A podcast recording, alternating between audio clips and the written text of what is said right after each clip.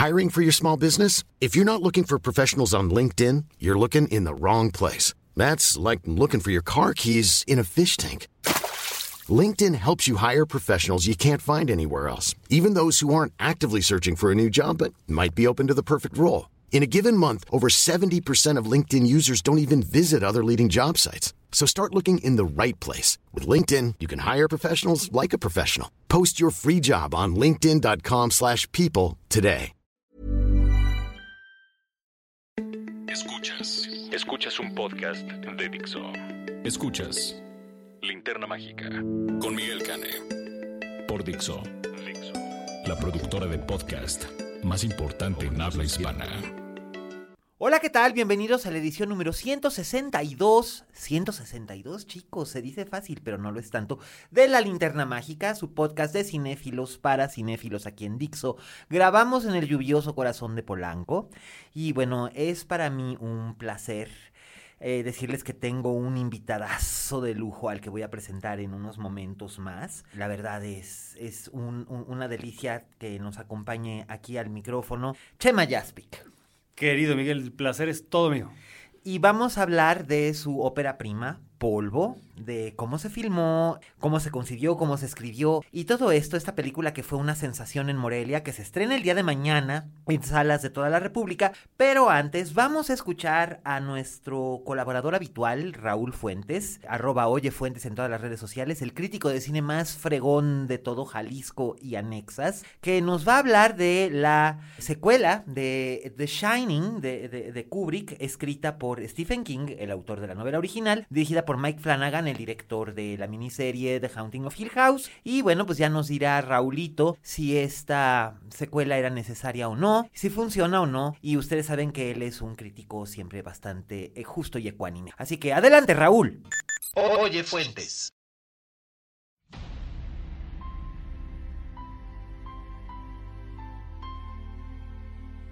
Hola, ¿qué tal? Esto es Oye Fuentes, el espacio que Miguel Cane me brinda en la linterna mágica. Yo soy Raúl Fuentes y a mí me encuentras en Twitter como arroba Oye Fuentes. Oigan, pues por fin ya está aquí en cines la película El Doctor Sueño, que es, pues básicamente, ustedes saben, la secuela del Resplandor, una película que llega casi 40 años después del estreno del clásico de Stanley Kubrick, una película que, pues bueno, contó con la participación de Jack Nicholson en el papel principal, en el papel de Jack Torrance, una película que, pues es un clásico en sí mismo, ¿no? Es una cinta de terror eh, muy visualmente muy, muy impactante, una película también que fue de las primeras cintas adaptadas de una novela de Stephen King. Y pues también yo creo que ustedes saben perfectamente que el mismo Stephen King detesta esta versión, es de sus películas menos favoritas llevadas a la pantalla y alguna vez se refirió a esta cinta como un Cadillac sin motor, es decir, una película eh, estéticamente muy bella, pero pues que no tenía nada, que era muy hueca, que Kubrick no supo eh, agarrar el, el, digamos, el meollo de lo que tenía la novela. Pues ya, 39 años después, Mike Flanagan es el encargado de llevar a las pantallas pues esta versión del Doctor Sueño, una novela de Stephen King que se publicó en el 2013 y que pues nos cuenta la historia de Danny Torrance o Dan Torrance ahora interpretado por Iwan McGregor, pues que nos dice pues qué pasó con Danny, qué pasó después de, de haber sobrevivido eh,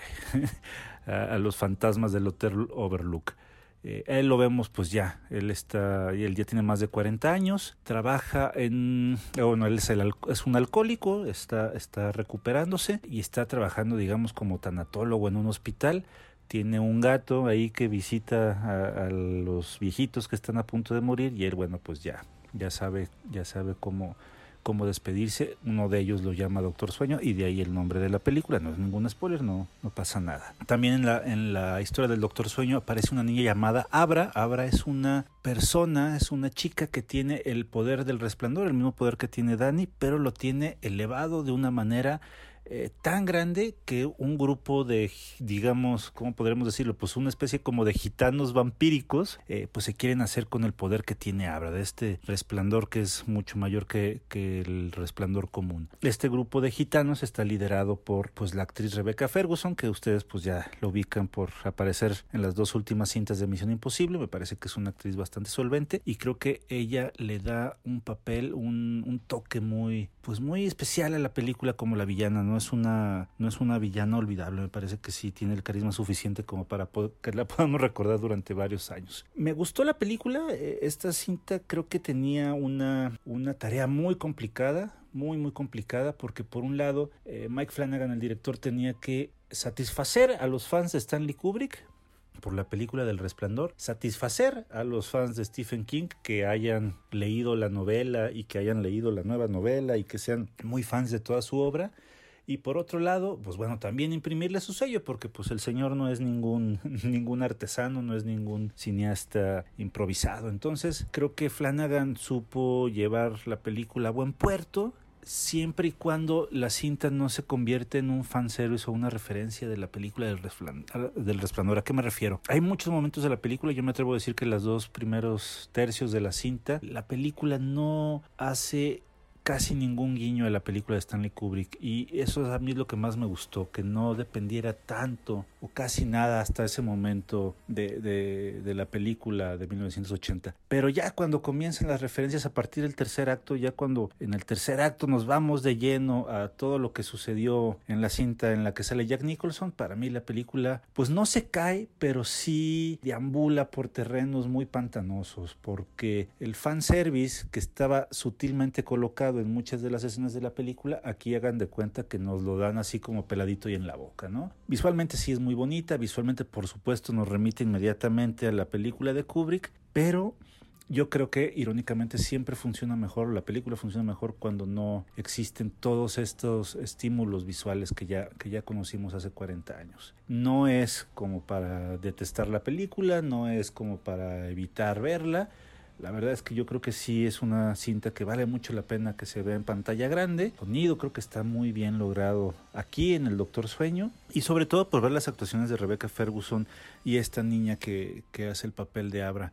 Iwan, McGregor, que es un actor que a mí me gusta mucho, creo que está un poquito abajo de su nivel habitual. Me parece que el Danny Torrance que él interpreta, no sé, lo siento muy soso a momentos, ¿no? Creo que pudo haber impreso un, un mayor dramatismo, sobre todo si es un alcohólico o un exalcohólico que está, que está en recuperación. Entonces, pues eso, yo creo que es una cinta recomendable a medias. Me parece que de las tres películas adaptadas al cine de Stephen King este año, que fueron Cementerio de Mascotas, It Parte 2 y esta Doctor Sueño, me parece que esta es la mejor de las tres. Lo cual, pues bueno, no creo que haya tenido mucha competencia, porque la verdad es que las otras dos me parecieron muy mediocres. Esta me parece que se salva, creo que si hubiera que dar una calificación le pondría un 7.5 por ahí, pero pues a mí me interesaría más bien saber pues qué opinan ustedes, si ya la vieron o si es eh, si entra dentro de sus planes de fin de semana ir a verla, si ya leyeron la novela El Doctor Sueño sobre todo eso, que yo no la no la he leído, pues díganme qué les pareció. Yo estoy en Twitter como arroba oyefuentes, yo soy Raúl Fuentes, les agradezco su atención y nos escuchamos la próxima semana. Hasta luego.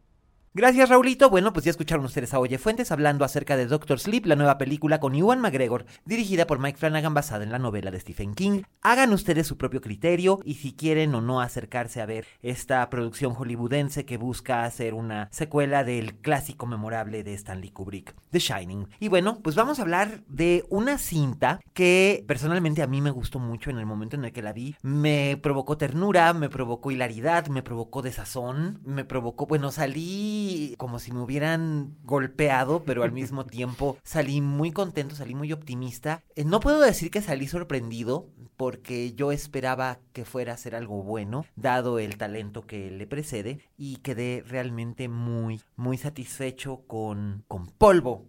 Un cargamento que iba para Miami tuvo que desviarse para la baja. Hay que ir a recoger el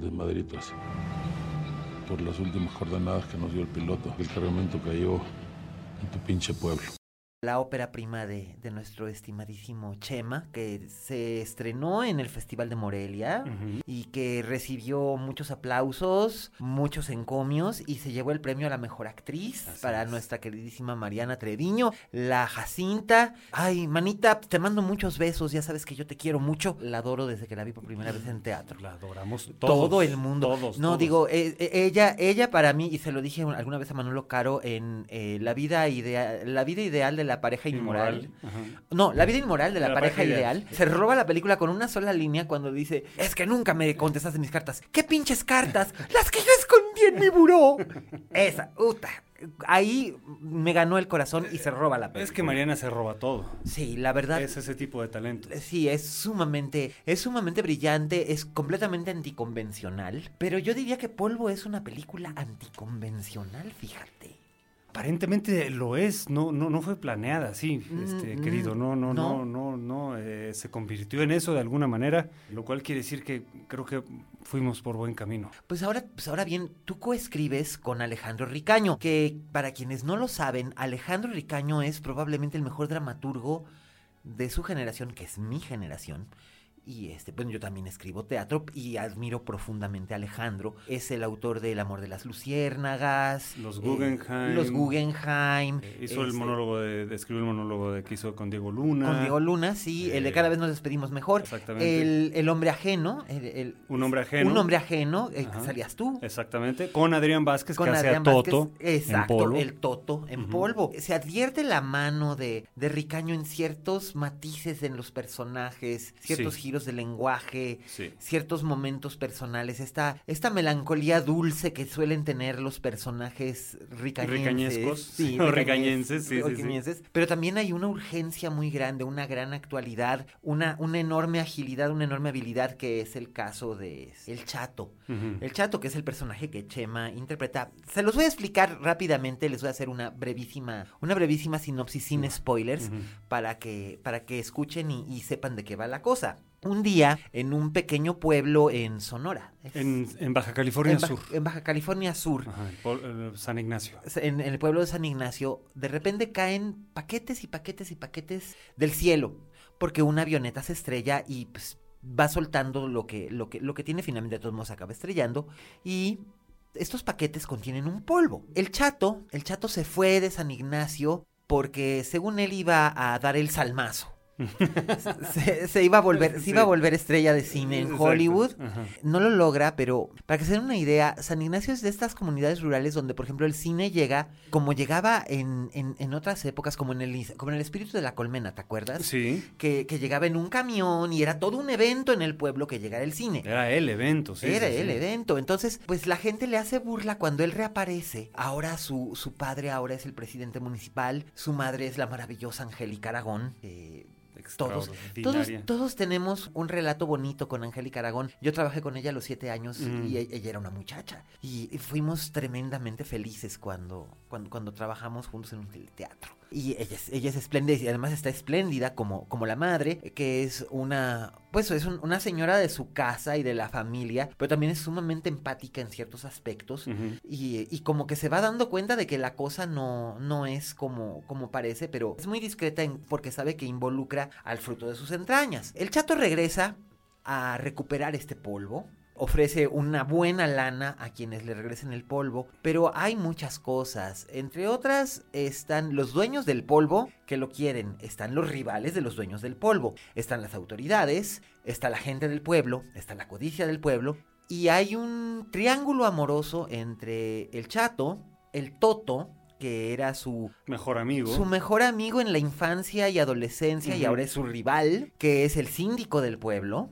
Quienes no sepan qué es el síndico, pues es algo así como lo que le llamaban el alguacil en las películas de vaqueros. Y la Jacinta, que es la hija del tendero, que es Joaquín Cosillo. Enorme, Enorme Joaquín Cosillo. Ahí está la Jacinta, que es una mujer que se ha vuelto dura con el paso de los años, pero que tiene muchas pasiones que ha tratado de domar como si fueran caballos salvajes. Y entre ella, Toto, que es su marido ahora, y el chato, hay una, una historia de amor y tragedia muy chejoviana. De hecho, yo diría que hay un tono muy chejoviano en el asunto. Absolutamente, de hecho, es, a mí me encanta ese tono, ¿no? La pieza es, es, es, lo, es lo que me gusta porque aparentemente no está pasando nada y por abajo hay unos ríos de pasión y de posible transformación y de catarsis que, que, están ahí bullendo abajito de la, de, la, ¿no? de la superficie y que arriba nada está mm, pasando. Eh, pues, como como que eso es precioso. Estos, estos, dramones bestiales con Lee Bullman y Erland Josephson, donde parece ser que no está ocurriendo nada, pero los personajes se están deshaciendo por dentro. Ah, exactamente. Y eso, eso es algo que yo encontré sumamente atractivo dentro de la narración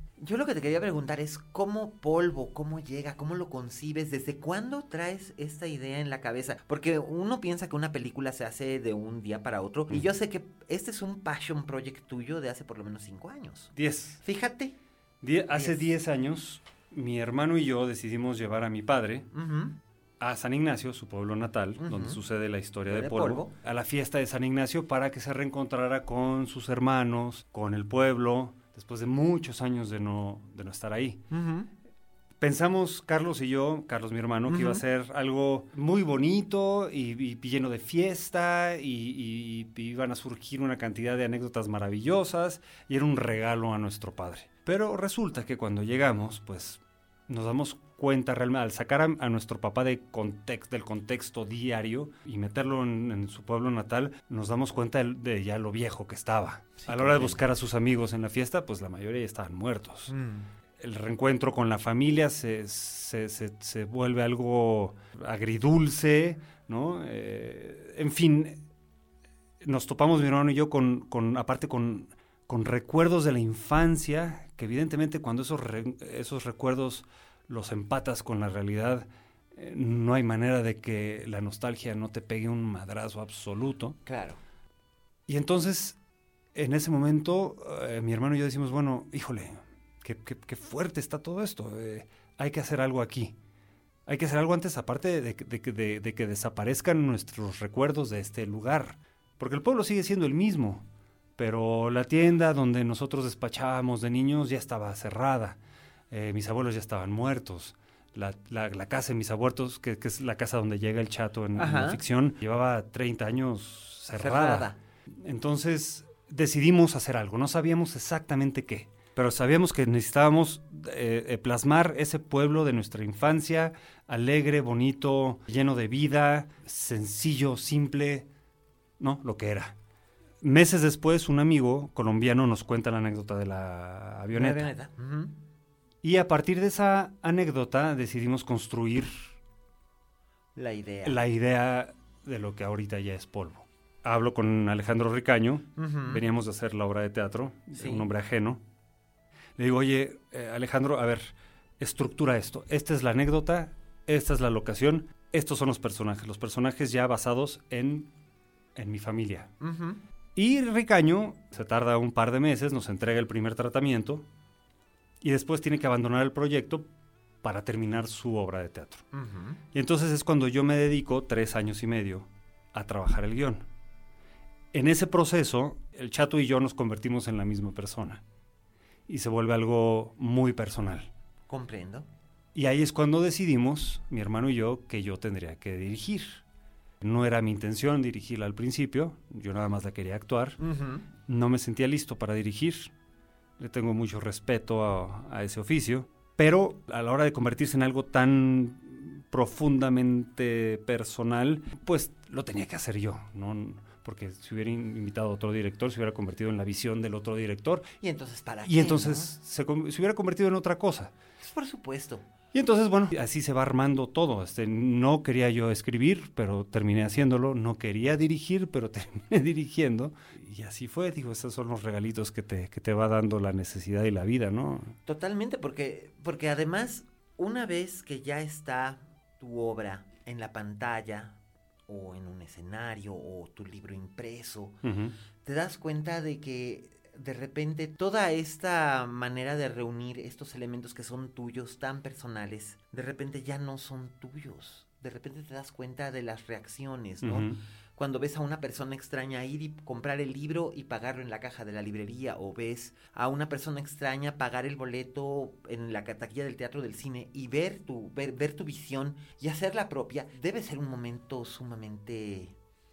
Es un momento sumamente impactante para todo creador. Es muy extraño, es muy extraño. Es en el caso del director, bueno, en este caso, porque no voy a hablar del caso del director, porque no- ¿No piensas volver a dirigir? sí, nunca? sí, sí, por supuesto, Ahí por está. supuesto. Pero, pero todavía no, me- no, no me considero, o sea, en papel soy director, pero todavía, eh, digo, me pasó lo mismo cuando, cuando me convertí en actor. Me tardé como 10 años ya de actor profesional para decir, bueno, ok, sí soy actor. Sí, entiendo. Eh, Conozco gente que tú y yo conocemos que tienen 30, 35, 40 años en el oficio y siguen sintiendo las mismas mariposas en el estómago y se siguen sonrojando de una manera encantadora. Hablo, por ejemplo, del caso de Claudia Ramírez, ¿no? Cuando estuvimos haciendo Dogville, yo le decía cada noche de función, yo le decía, mi vida, es que esto es por ti y esto, es, esto es maravilloso. O sea, yo, yo hice esto por ti y mira, lo has hecho magníficamente. Es que yo sigo sintiendo que no soy actriz. Ay, Eso, o sí, sea, eso, eso, eso pasa, sí. eso pasa. Sí, este. El síndrome del impostor que, le- que tenemos. eh, muchos, exactamente, ¿no? pues, exactamente. Pensamos que estamos engañando absolutamente a todo el mundo. Ajá. En este caso, a la hora de eh, presentarle el, el- el trabajo, el texto a estos actores y de repente ver, verlos, eh, o sea, ver ese texto cobrando vida, e incluso mejorando, ¿no? Este, a la hora de, de ser interpretado por estos, estas maravillas, Pero es que es, es- es- es algo hermoso, es algo divino. Es es- espléndido porque además es va manejando todos estos tonos, va desde un humor muy ligero y luminoso y no exento de no exento de sarcasmo, como por ejemplo cerveza en copa. La, la- la- la anécdota de la, se- la secuencia de la cerveza en copa, un tono, un Eso tono es, de- eso, es, eso es ricaño absolutamente. Absolutamente. Y, y este, este tono de, de- melodrama grave, de pieza, de la reunión entre, entre estos tres personajes inextricablemente unidos por el destino. Incluso el suspenso, un suspenso siniestro, muy hitchcockiano, que luego se va volviendo muy Polanski, muy, muy de que nosotros sabemos qué es lo que está pasando, la gente en el La pueblo gente no, no, lo exacto, sabe. sí, sí, sí. Entonces es la angustia terrible de a ver en qué momento, en qué momento llegar a este clímax. No voy a decir nada acerca de los últimos 15 minutos de la película, pero sí te va envolviendo, te va jalando, te va mostrando ciertas cosas y es un magnífico truco de prestidigitación, que eso es lo, lo importante. Los alemanes le llaman el Lengardement Ujú. o Lengardement. O no sé cómo lo se pronunciará, pero este se escribe Lengardement, que es hacer el truco con los dedos, la prestidigitación. Te estoy mostrando algo que tú crees que estás viendo, pero en realidad lo que estás viendo es otra cosa. Y aquí caen las vueltas de tuerca con mucha precisión, con mucha elegancia. El trabajo con los actores es muy natural, porque además utilizaste lo mismo a grandes actores profesionales como, como Joaquín Cosío, como Angélica, como, como Mariana, como Adrián Vázquez, que además no solo es un espléndido actor, también es un espléndido dramaturgo por derecho propio. Claro, sí, sí, sí. Y director. Y director también, este, y, y- y de repente también utilizas a, yo no sé si son habitantes del pueblo o son actores no profesionales, que sin embargo imprimen una huella, una rúbrica muy especial a, a la ambientación. Esta es una cinta de atmósfera Absolutamente. y sí. está muy bien lograda esa atmósfera. Pues es que tú imagínate que todo el rodaje es en el pueblo, es nuestro backlot. La casa a donde llega el chato es la casa de mis abuelos, que abrimos después de 30 años, que, que llevaba cerrada. La cama donde el chato cuenta su dinero es la cama donde mi papá dormía de niño.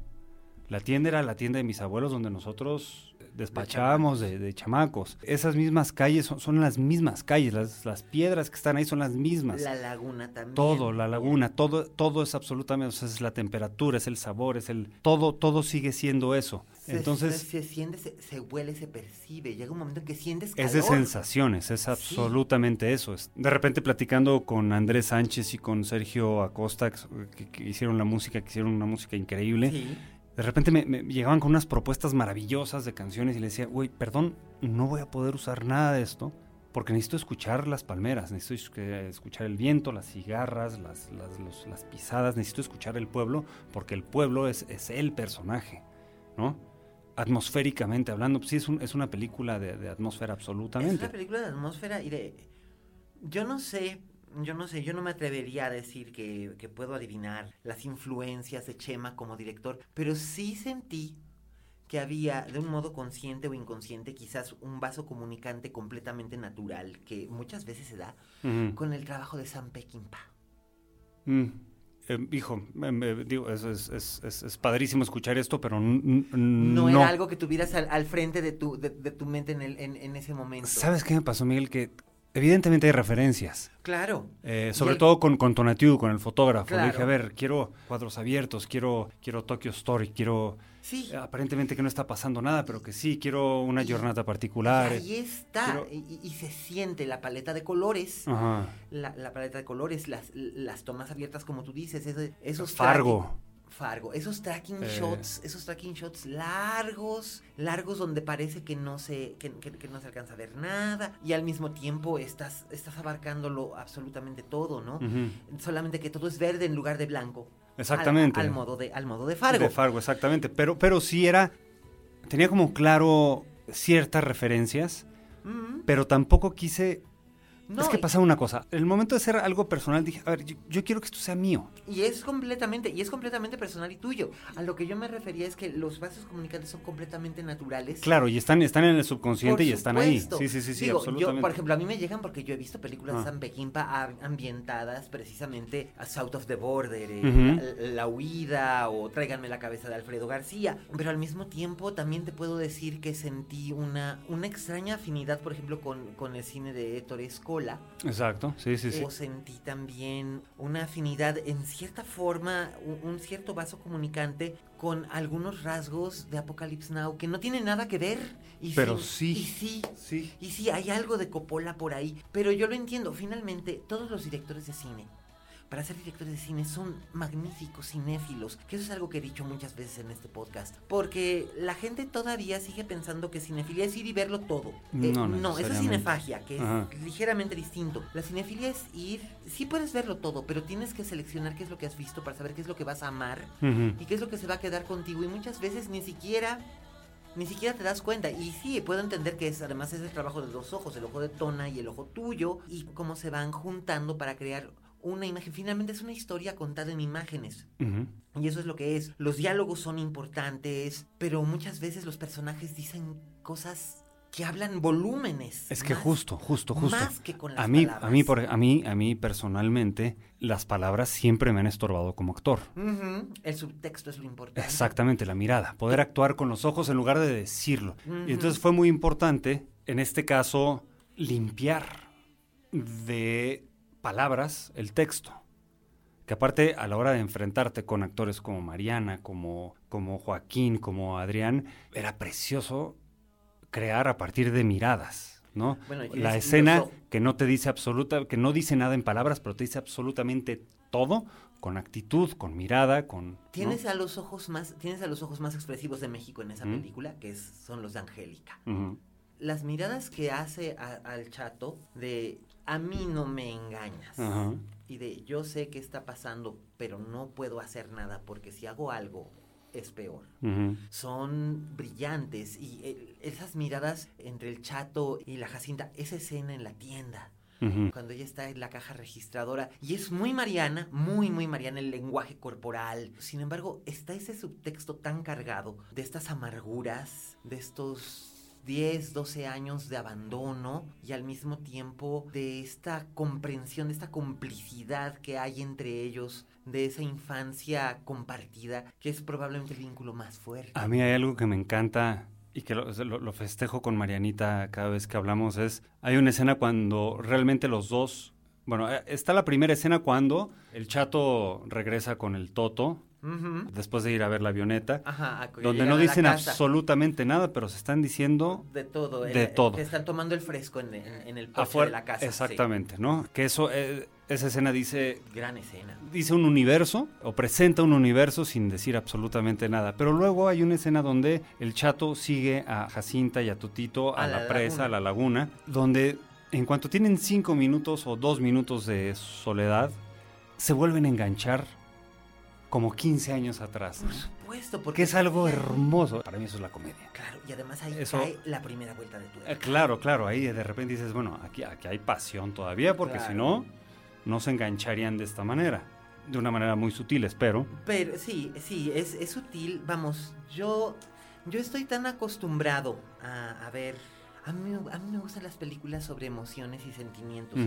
Hay gente que me dice que soy un pinche cursi, cosa que me viene valiendo madre. Pues seremos cursis y Pues ya, sí, ni modo. Pero a mí, pero como mencionabas Tokyo Story, a mí cada vez que yo veo Tokyo Story me emociono. Absolutamente, o, sí, sí, sí. Este, o, o cuando veo algo así como no sé, una de las películas que más me gustó el año pasado es una, entre comillas, comedia romántica que se llama Plus One con eh, Jack Quaid, el hijo de Meg Ryan y, y Dennis Quaid.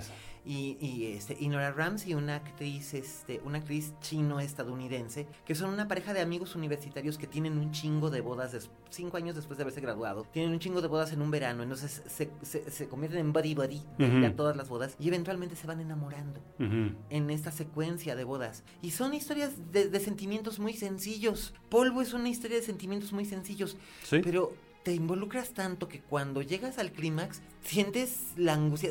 O sea, yo tenía el corazón en, yo tenía el corazón en la boca. Yo decía, yo decía, ay, no, no, no, no, no, no, me vayas a hacer. Y por suerte, en realidad, nada de lo que yo era capaz de poder predecir, finalmente, tanto, tantos años de ver tanto, tanto género y de, y, de hacer crítica de tanto género, llega un momento en el que vas sabiendo. Dices, esto va a terminar así. Más o menos, y, más, digo, y llevas tu, tu, tu, esquema de bateo, ¿no? Por ejemplo, Fernanda Solórzano es maravillosa porque le atina a todo. A todo, es, eh, tiene, tiene una percepción casi preternatural.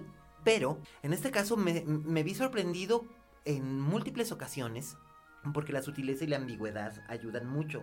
Y aquí hay presencia de sutileza y ambigüedad en el subtexto, que este digo es lo chejoviano, detrás de los diálogos que luego pueden ser muy sencillos y muy simples. Y yo, para cerrar esta, esta linterna, te preguntaría, ¿qué te gustaría que se llevara el espectador de polvo y cómo lo invitarías al espectador promedio que va a ir este viernes al cine y va a tener varias opciones para elegir? Que se decida por polvo, ¿no? Que apueste por, por el cine que hacemos aquí. Mira, yo los invitaría, siendo que es, que es una historia, que no es una historia de narcotráfico. No, no lo es. Que es una historia de reencuentros, es una historia de cuestionamientos. Es una historia de amor. De amor también. Es una comedia particular. Sí, es una comedia fina, es una comedia más de estilo del cine francés o del cine italiano que de la comedia a la que estamos acostumbrados con el cine estadounidense. Sí, sí, eso Que, que la ha copiado mucho el cine nacional. Exactamente, podría incluso hasta parecer plana. En algunos aspectos eh, podría engañar al público apareciendo eso. Exactamente, pero eh, creo que eh, tiene los elementos para que el espectador se, vea reflejado en, en, los personajes, en cualquiera de ellos. Así es. se habla de pues de situaciones y de valores universales, ¿no? Se habla de miedo, se habla de inseguridades, se habla de pérdida. Y todos son de, un modo entrañable, de un modo u otro entrañable. El porque es, orgánico, porque, porque, porque es lo que es lo que es lo que vivimos todos diario. Claro, el Entonces, y no tiene mayor, no tiene otra, otra pretensión que eso. Por supuesto, el chato es entrañable, el toto es entrañable, el toto con su, con su torpeza física y su, y su tosquedad. Sí. Y, y, la, y la Jacinta con su sarcasmo, y la mamá con su, con su sarcasmo más fino, su sarcasmo de madre.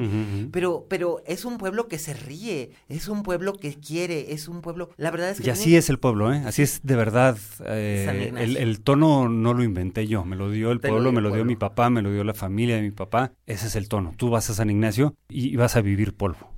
Qué chingón, qué chingón regalo para, para los que te precedieron. Sí, no lo dudo. Qué chingón poderlo haber hecho. Sí. Chema, te felicito. Muchas este, gracias. muchas gracias a los que nos acompañaron a esta linterna mágica. Vayan, vean polvo. Ya no vean otra vez más, Guasón, ya. Ya.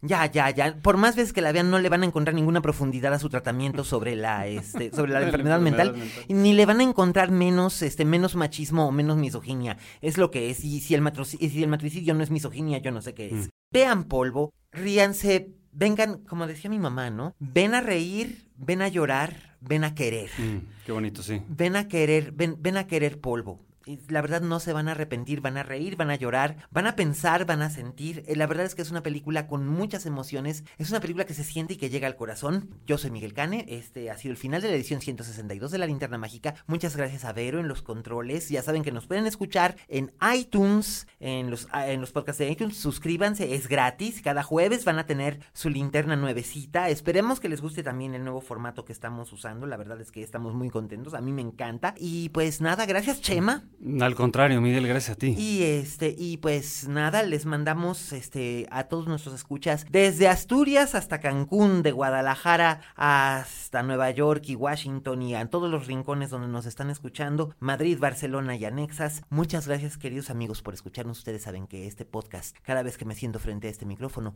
es para hablarles a ustedes y para que ustedes me escuchen. Muchísimas gracias y nos escuchamos la próxima. Qué bonito. ¿Un polvo qué? Farmacéutico, padre. Que ocupo reunir al pueblo para que dejen de desperdiciarlo, ¿me entiende? Solo puedo usar la campana para llamar a misa. Unos dolaritos y te dejo tocar el Ave María. Es un polvo farmacéutico para desarrollar un medicamento. Como una aspirina. Ándale como una aspirina, pero más chingona. Son 100 dólares por cada kilo que me entreguen. Muy bien, dale pues.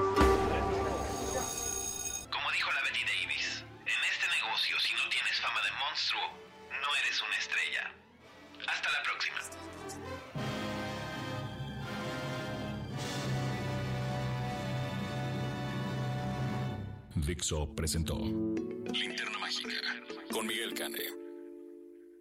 Coordinación. Verónica Hernández. Producción general. Dani Sánchez.